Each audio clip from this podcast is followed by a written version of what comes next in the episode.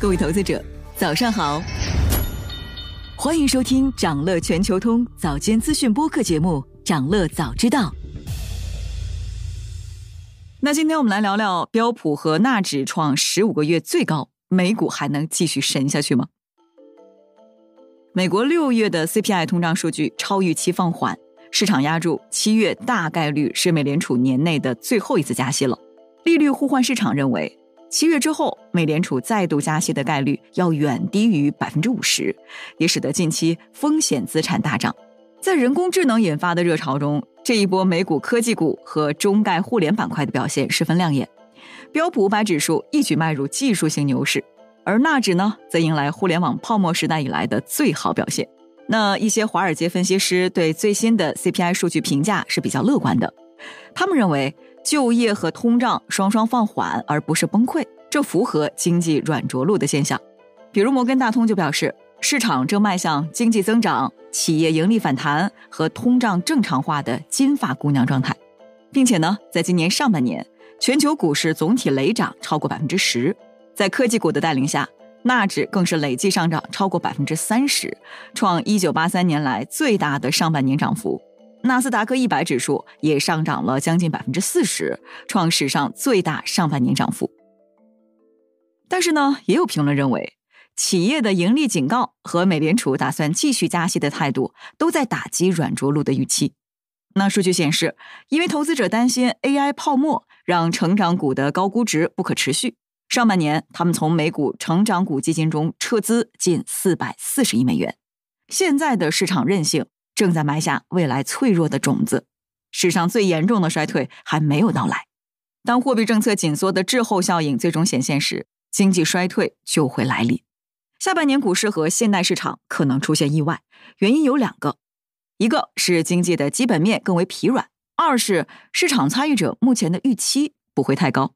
微观层面上，从已经公布财报的企业来看呢，确实有部分公司下调或者取消了下半年的业绩指引，比如联邦快递、西门子能源以及欧洲一些化工企业。而即将到来的财报季也使投资者担心遭到更多的类似的打击。部分分析师也开始大幅下调全球的利润预期，比如美国银行的策略师哈特内特说，在股市出现类似1999年互联网泡沫时代的上涨后。现在已经有初步的迹象表明，投资者正在逃离科技股。哈特内特在去年精准的预测了美股的大跌，也被称为华尔街最准分析师。他呢，也是本轮警告人工智能泡沫即将破裂的业内人士之一。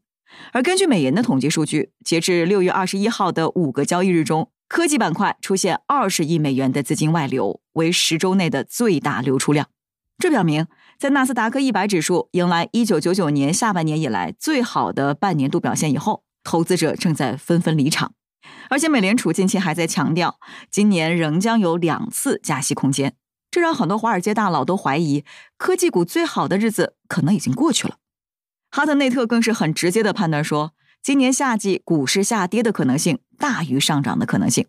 他的团队预计，在九月四号前，标普五百指数最好的情况是上涨一百到一百五十点，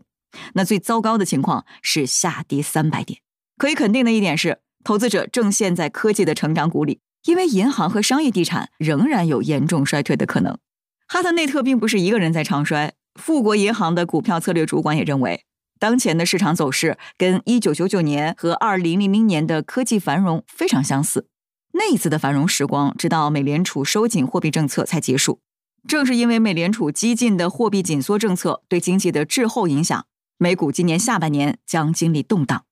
目前笼罩股市的人工智能热潮，将会变成本世纪初互联网泡沫的微缩版。人工智能泡沫巨大，很快将以惊人方式破灭。目前的状况呢，很可能是大崩盘前的大反弹。